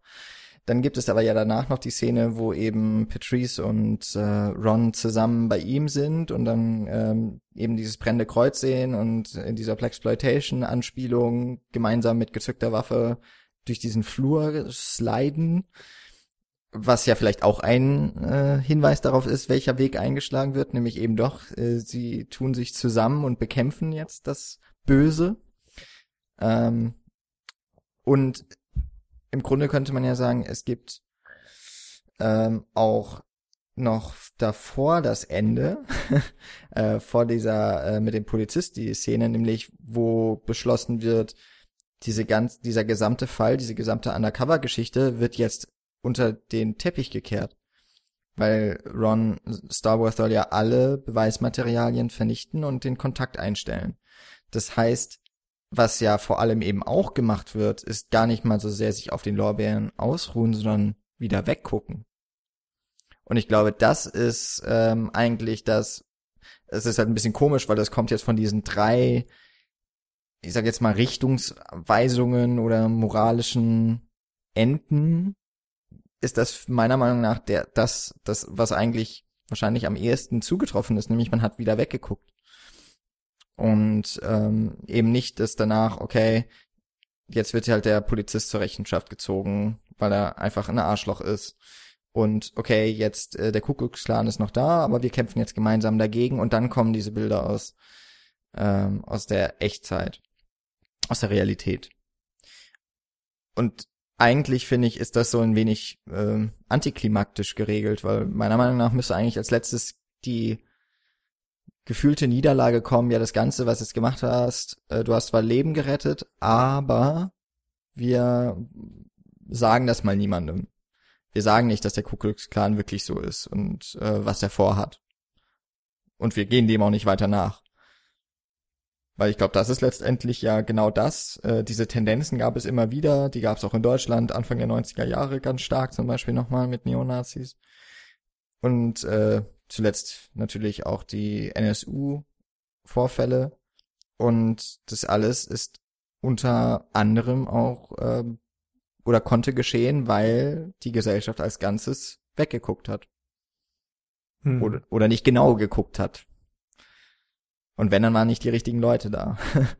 und, ja, und das ist ja genau auch das, äh, was das Ende, das richtige Ende, das Schale zu Ende provozieren möchte. Also, dass man nicht mehr weggucken kann, dass man, das war jedenfalls mein Gefühl, dass man so wachgerüttelt wird mit, mit, äh, mit aller Härte, mit der Realität und dass man ähm, wirklich mal auch gezwungen wird zu sagen, okay, du hast jetzt zwar gerade hier einen fiktionalen Film gesehen, und du hast äh, verstanden, dass wir auf die Wirklichkeit anspielen, dass, dass ein, einige Kommentare eben ähm, Parallelen zur, zur tatsächlichen Echtzeit haben, jetzt zu Trump und so weiter, was wir schon äh, angedeutet haben oder drüber gesprochen haben. Und ähm, diese Andeutungen sind nicht genug und, und sozusagen, ich hatte das Gefühl, Spike Lee wollte damit auch sagen, ähm, ähm, so, ich, ich möchte nicht, dass ihr das unterschwellig merkt und dass ihr vielleicht den ein oder anderen Kommentar versteht, sondern ich möchte, dass ihr wirklich, äh, ja, im besten Falle wachgerüttelt werdet und wirklich mal mit aller Härte hm. konfrontiert werdet und dementsprechend dann eben diese,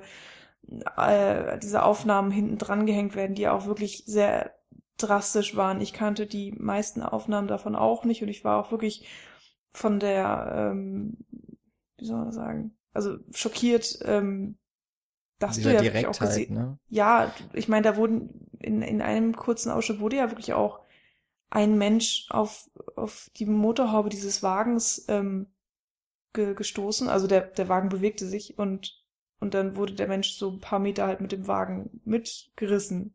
Und äh, du hast jetzt natürlich hier kein Blut irgendwie gesehen. Also der, der, der Film war, oder die Ausschnitte waren halt äh, hart und real und auf eine Art gewalttätig, aber es war jetzt nicht das, ähm, dass man jetzt mit Knochenbrüchen und was weiß ich schockiert werden sollte, sondern. Aber ich glaube, das, das, was du jetzt so sagst, das ist ja das, was wir aus Filmen kennen. Dann kommt da immer direkt Blut, da kommt er, dann sieht man, wie der Knochen bricht und so. Ich fand halt das Schockierende auch, vielleicht ist das auch anders, wenn man den Film in Amerika guckt und dort Nachrichten sieht. Ich weiß es nicht genau. Aber ich könnte mir vorstellen, dass die Bilder, die man dort gesehen hat, das sind Bilder, die sind in Amerika zumindest der Zuschauerschicht, die dieser Film anspricht, und das ist ja das Arthouse-Publikum, ähm, sind denen bekannt. Äh, wenn man sich die Nachrichten hierzulande anguckt, so solche Handyaufnahmen, wo man genau, wo man quasi nebendran ist, wo der, wo das Auto Menschen mit sich reicht und äh, unter die Räder ger geraten, die würden ja in unseren Medien nicht laufen. Also, also das sieht man einfach in der Tagesschau oder den heute Nachrichten mhm. nicht. Was ich auch gut finde. Es sind schon schreckliche Nachrichten genug und ähm, ich weiß nicht, ob das dann tatsächlich auf also ich weiß, wie es auf mich gewirkt hat, aber ich könnte mir vorstellen, auf ähm, eben ein Publikum hier in Deutschland und vielleicht eben auch in anderen Ländern, wo die Nachrichten dann ähnlich aufbereitet sind, ist das dann nochmal deutlich schockierender. Ja. Ja, das ist natürlich jetzt schwer nachzuvollziehen, wie das dann für andere äh, Nationalitäten ist oder mm, ja, Sehgewohnheiten, wie, wie, wie da so die Unterschiede sind, aber ähm, ja, es wird wohl schon sein, dass es dann vielleicht beim deutschen Publikum anders ankommt oder vielleicht nochmal eine Spur härter. Ich weiß es nicht, aber ich glaube, so oder so ähm, hat dieses Ende so seine Wirkung, also ja. egal in welchem Land du das zeigen wirst, wahrscheinlich. Vor allen Dingen, weil es ja diesen Crash zum eher äh, komödiantischen Film davor hat. Und es ist ja wirklich, ist ja wirklich ein, ja, ein fiktionales Machwerk. Also es wird zwar gesagt, ja, es beruht auf wahren Ereignissen, aber es ist ja auch alles so ein bisschen over the top, ein bisschen stilisiert ähm, und und man ist sich ja auch die ganze Zeit bewusst, man guckt einen Film. Und mit der Einstellung geht man auch rein. Und dass das dann auf einmal von 0 auf 100, ohne auch nur irgendeine Vorwarnung, umschwenkt in, ja, äh, dokumentarische Ausschnitte. Ähm, ja, wobei die Vorwarnung ist letztendlich so ein bisschen da, finde ich, mit dieser Geschichte von ähm, Jesse ich habe den Nachnamen vergessen, aber dieser. So, auch Washington Mord. oder so. Ja, genau. Ach so, ja. Also der ist, glaube ich, schon so ein, also den kann man zumindest als erstes Zeichen in diese Richtung sehen, Hm. dass dort eben nicht nur irgendwelche fiktiven Geschichten erzählt werden, sondern dass es, ja, Ja. überstrahlt in die Realität. Ja, das stimmt natürlich auch, aber es ist ja auch immer, vor allen Dingen, wenn man weiß, der Film spielt in den 70ern und diese, diese Geschichte von Jesse ist dann noch mal viel, viel, viel früher Hm, geschehen und da, da Ja. kann man so eine Distanz zu aufbauen das und stimmt. das wird dir eben komplett genommen, indem dann eingeblendet wird Charlottesville 2017 Ja. mit Digitalkameraaufnahmen, also Bewegtbild natürlich auch noch mal mit Ton, also das ist ja auch ähm, Ich muss auch dazu sagen, also ich, ich kannte diese Aufnahmen oder zumindest vergleichbare, weil einfach als das in Charlottesville passiert ist, in sozialen Netzwerken natürlich sehr viel darüber berichtet wurde, mit Ausschnitten von ähm, den Demonstranten und eben auch dann als äh, dieser Irre dann ein Auto in die Menschen gelenkt hat.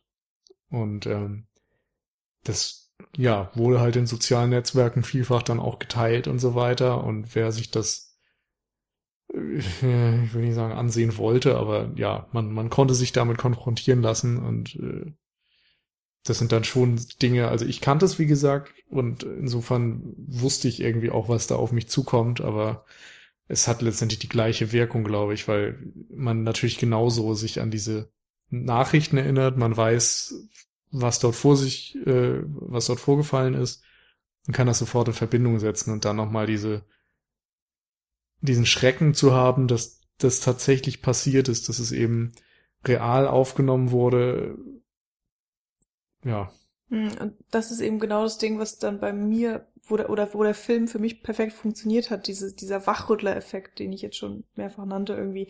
Ähm, weil ich persönlich eher mal dazu tendiere, auch äh, wegzuschauen, wenn man, wenn man ehrlich oder, oder das Böse ausdrückt, wie auch immer, äh, wenn man das so ausdrücken möchte, wenn ich jetzt mal in diesem, bei diesem Terminus bleibe, weil ähm, ich auch schlichtweg einfach manchmal überfordert bin mit den aktuellen Geschehnissen. Also es ist nicht so, dass ich das alles ignoriere und ich bin generell auch immer so wenigstens ein bisschen informiert, was abgeht und, und lese auch manchmal wirklich nach und Artikel und tralala, aber es gibt dann auch immer wieder Momente, wo ich sage so, okay, das ist jetzt wird's mir zu viel, ähm, ich möchte mich nicht noch mehr informieren, ich Mhm. möchte nicht noch mehr drüber lesen, ich möchte mir keine weiteren Videos oder Nachrichten dazu angucken in irgendeiner Form, weil ähm, ich so einen Stand erreiche, wo ich dann einfach genug habe und dann werde ich extrem frustriert und deprimiert, weil ich über das Gefühl habe, ich kann nichts dagegen tun und ein besserer Informationsstatus hilft mir dann für die Situation auch nicht, außer dass ich selber besser informiert bin und das ist ja auch per se eigentlich was Gutes und ich würde auch generell jedem raten, immer informiert zu sein, Nachrichten zu lesen und so weiter. Aber ich für mich persönlich entscheide dann halt irgendwann mal ähm, so, okay, jetzt ist so ein Grad erreicht, ähm, wo ich mich selber schützen möchte, vielleicht auch auf eine Art und wo ich selber ähm, mich vermauere und dann so eine so eine ja so eine Wand aufbaue und dann sage, okay, bis hier nur nicht weiter und ähm, äh, ja vielleicht auch in, in extremsten Fällen sage, äh, okay, ich hab's verstehen, ich werde es nicht ignorieren, aber ich sage jetzt gerade mal, das ist nicht mein Problem, außer ich werde direkt damit konfrontiert, weil ich aber nichts dagegen tun kann, weil ich mich dann extrem hilflos fühle. Und das war tatsächlich bei dieser ganzen Chemnitz-Geschichte auch so ein Ding, ähm, wo ich dass ich die ganze Thematik nur am Rande gestreift habe und dann habe ich ein Video gesehen, eine, eine Live-Aufnahme von dem Marsch, ähm, der ging irgendwie, glaube ich, nur 20 Sekunden, den habe ich auf Twitter gesehen und der hat mir dann schon gereicht, dass ich gedacht habe, okay, ich werde jetzt einfach nichts mehr über Chemnitz in Erfahrung bringen. Und äh, das war ja wirklich zwei Tage, bevor wir den Film dann im Kino gesehen haben. Und insofern war das Timing, äh, das, ist, klingt jetzt sehr gemein, aber das Timing war einfach perfekt für diesen Film, ähm, so schrecklich das auch sein mag, aber ähm, da mit, mit diesem Charlottesville-Ende des, des Films wurde ich eben gezwungen hinzugucken. Und ich konnte, also ich meine, okay, ich hätte aus dem Kino gehen können, aber wir saßen auch in der Mitte der Reihe, also ich hätte mir sehr, ich hätte sehr viel Aufwand machen müssen, um da jetzt einfach rauszugehen. Und ähm, insofern musste ich das ertragen. Ich musste oder ich, ich wurde knallhart mit der mit der Wahrheit und Realität konfrontiert. Ich konnte nicht großartig weggucken und das hat Und findest du das okay? Hm. Das ist eine interessante Position, in die man gebracht wird. Das ist ja schon eine, Machtausübung, die der Film dann auf einen Ja. hat, auf eine Art. Ähm, ich, hm, äh, ja, gute Frage. Also, ich, musst du jetzt auch nicht beantworten, wenn du keine, keine eindeutige. also ich verurteile den Film dafür nicht und eigentlich finde ich es auch gut, weil er dadurch auch irgendwie so eine der Film wird dadurch irgendwie wichtiger. Der Film wird dadurch insgesamt finde ich meiner Meinung nach auch besser und interessanter und und alles und ähm, im, im Endeffekt würde ich mir nur wünschen, dass dass der Film tatsächlich auch eine Ä- Veränderung hervorruft und sei das nur im kleinsten bisschen und ich weiß nicht, ob er das kann. Das ist vielleicht auch zu äh, zu viel verlangt von von einem Film. Ähm, ich kann auf jeden Fall sagen, dass er auf mich einen krassen Effekt hatte, auch wenn ja, wenn auch sehr, ich glaube selbst bei mir hat sich nichts geändert. Also ich ich habe ähm, ich fühle mich jetzt genauso hilflos wie vorher. ist jetzt nicht so, dass ich aus dem Film rausgegangen bin und gesagt habe, okay, ich trete jetzt irgendeiner Hilfsorganisation bei oder ich gehe in eine Partei und werde politisch oder ich weiß ich nicht, ich ähm, gehe zum nächsten Rechtsradikalen und versuche äh, mit ihm zu reden und einen Diskurs anzufangen in der Hoffnung, ähm, dass wir in ein paar Wochen und Monaten äh, des Dialoges ähm, dass ich ihn umstimmen kann sozusagen oder dass ich, dass ich die Welt in irgendeiner Form besser mache. Keine Ahnung. Ähm, Glaube ich nicht, dass das jetzt passieren wird und vor allem nicht aufgrund dieses Films, aber generell fand ich es einfach extrem, ja, mutig irgendwo auch, das so zu tun. Und deswegen vielleicht auch irgendwo richtig. Hm. Und mich würde aber auch tatsächlich extrem interessieren, wie andere Menschen diesen Film wahrnehmen, die nicht die gleiche ähm, Meinung haben wie ich, so zu zu zu ähm, Migranten oder Flüchtlingen oder äh, Auswander äh, Ausländern oder einfach ich meine, ich bin auch einfach eine weiße Frau, eine 26-jährige weiße Frau in Deutschland. Also ich habe wirklich eine sehr angenehme Mhm. Position und ähm, Das habe ich sowieso die ganze Zeit schon ja, gedacht. das ist, eigentlich. ist auch sehr unangenehm, dass wir jetzt Hm. äh, alle irgendwie weiße 26-Jährige in Deutschland sind und äh, keine andere Stimme hier ans Mikrofon kriegen können, die uns mal äh, eine andere Sichtweise erzählt, wie sie dieses Land äh, vielleicht wahrnehmen und dann eben auch diesen Film wahrgenommen haben. Das muss ich wirklich auch mal kritisieren. Das können wir an dieser Stelle nicht bieten. Ähm, ich meine, vielleicht sind wir dafür auch nicht der richtige Podcast, weil wir eigentlich wirklich noch auf dem Filmpodcast sind, aber äh, wäre dann auch vielleicht mal angebracht gewesen, dafür zu sorgen. Und ähm, also ich kenne zum Beispiel Menschen in meinem nahen Umfeld, von denen ich weiß, dass sie andere Ansichten verfolgen, ähm, dass sie auch ähm, bestimmten Gruppen innerhalb von Deutschland sehr anders äh, geneigt sind als ich. Und bei denen weiß ich aber, dass sie diesen Film auch gar nicht erst gucken werden. Äh, und deswegen ich wahrscheinlich auch nicht mit denen über das Ende reden kann über, und über den Effekt, den das Ende dann, dass das Ende dann eventuell auf sie hat. Aber es äh, ja, würde mich extrem interessieren. Wahrscheinlich wird es dann auch einfach als, weiß ich nicht, Lügenpresse abgestempelt oder die korrupten Medien und dann entsteht gar kein Diskurs. Das ist, glaube ich, so das, das Worst-Case-Szenario. Ja, was auf jeden Fall jetzt, äh, ich glaube auch die für unsere Verhältnisse wahnsinnig politische und zeitaktuelle Diskussionen gezeigt hat, ist ja, dass dieser Film offensichtlich gerade sehr relevant ist und wir uns nur wünschen können, dass ihn noch weitere Leute sehen. Ich denke, weil du es angesprochen hast, Michi, oder weil es eben auch darum ging, so, ähm, ja, was ist dieser Einsatz dieser Bilder, ähm, ich sage jetzt mal plump richtig, ähm, oder vertretbar und ähm, wir haben noch einmal eigentlich über die möglichen Wirkungen gesprochen. Und dass dieser Film die Welt nicht verändern wird, das ist uns, denke ich, allen klar. Ähm, dass der ein sehr begrenztes Wirkungsfeld ausweisen kann am Ende, ist, denke ich, auch klar, weil ähm, so einen Film gucken sich eben dann doch eh nur, wahrscheinlich nur die Menschen an, die sowieso schon eher, ich sag jetzt mal, tolerant, weltoffen eher dem Bildungsbürgertum angehören, wo, glaube ich, die Überschneidungen letztlich von dem Zuschauer, dem potenziellen Zuschauer dieses Films und den Feindbildern, die dieser Film oder den, ich sage jetzt mal, den Leuten, denen man entgegentreten muss, dass die Überschneidungsmenge maximal gering sein wird. Äh, das, das wird, denke ich, klar sein. Aber ich glaube, da sind wir uns auch einig und ich, ich glaube, das hat jetzt auch diese, dieser Podcast gezeigt. Es ist gut, dass es diesen Film gerade gibt und es ist traurig auf der einen Seite eben auch, dass es so einen Film gefühlt noch geben muss. Aber ich habe das Gefühl, wenn der, wenn wir nächstes Jahr die in, im Frühjahr die ganzen ähm, Filmpreise wieder auf uns einprasseln lassen und wie die verfolgen, dann wird auch dieser Film eine Rolle spielen nochmal.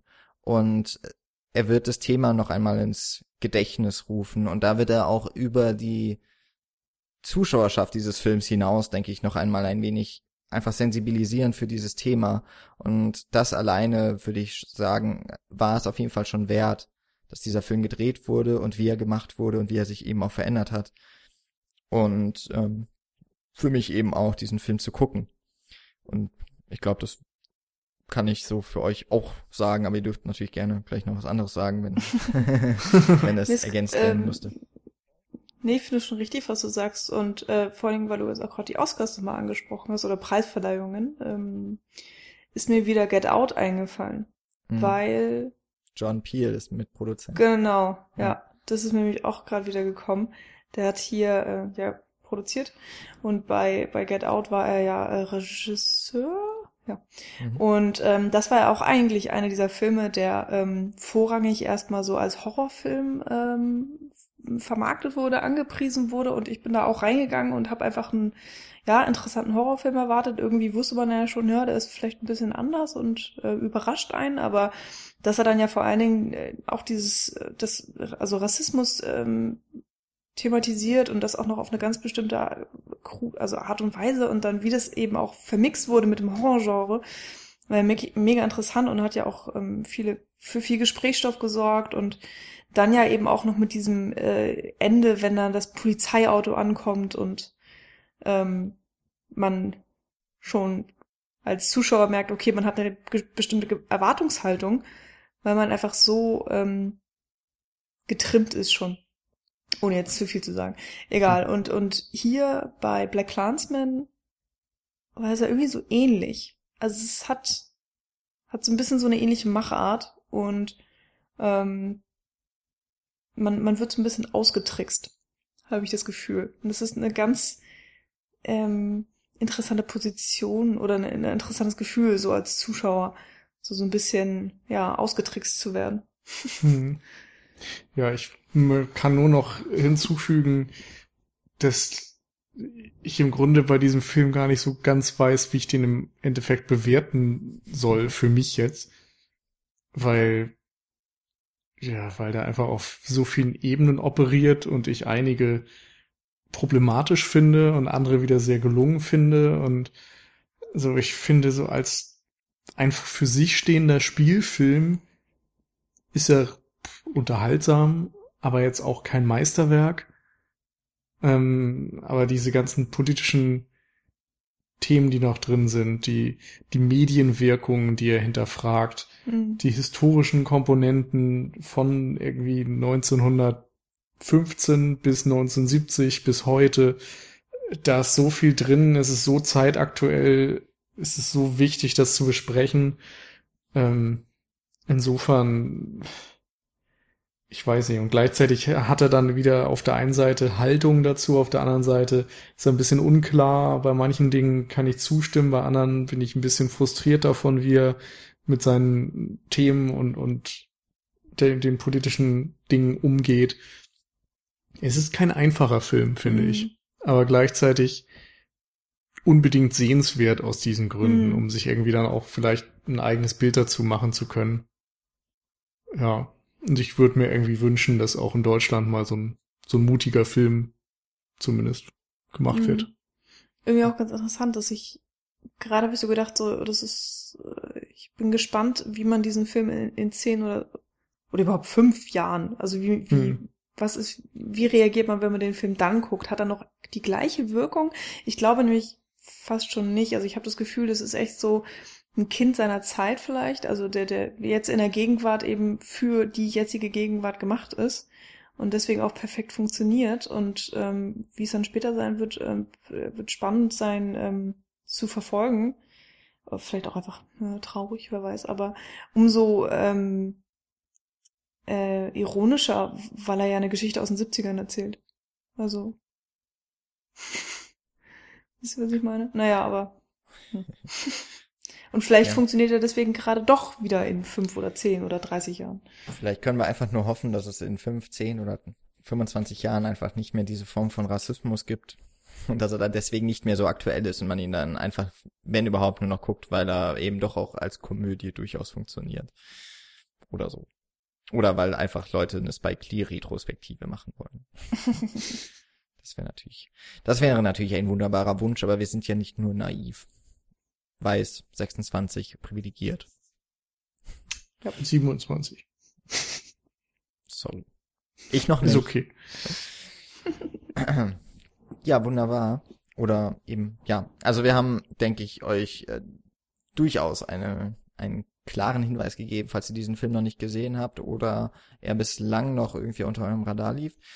Ähm, wenn man sich gerade in diesem politischen Klima vielleicht noch so den ein oder anderen Inspirationspunkt holen möchte oder einfach ein bisschen sich mehr noch vertiefen möchte und äh, aber eben auch durchaus dabei unterhalten werden möchte, dann kann man das mit Black Clansman gerade sehr gut tun. Und ähm, dann freuen wir uns natürlich wie immer auf euer Feedback. Ähm, tretet gerne in Kontakt mit uns und äh, nennt uns eure Meinungen zu diesem Film oder meinetwegen auch zur politischen Situation, warum nicht. Und dann werden wir jetzt auch mal relevant.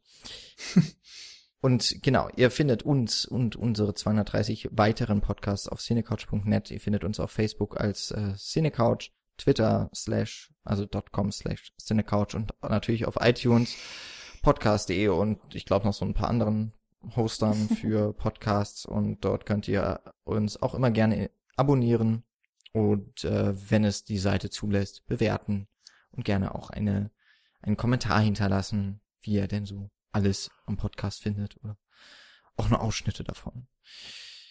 Ja, das war Folge 231. Mal wieder was Aktuelles. Fand ich auch mal wieder interessant. Ich kam ja irgendwie gar nicht so viel ins Kino in letzter Zeit. Man hat es ja auch gemerkt bei uns. Ist auch sehr ironisch. es ist irgendwie ironisch, ja. Irgendwie auch die Realität. ähm, ja, deswegen sehr schön, dass das auch mal wieder geklappt hat. Über die Städte hinweg haben wir uns dann doch geeint hingestellt und haben uns diesen Film angeschaut. Und ich hoffe, ihr tut es uns dann gleich. Hört es dann gerne weiter bei uns mit. Und wir freuen uns auf die nächste Folge in naher Zukunft. Danke fürs Zuhören. Tschüss. Ciao.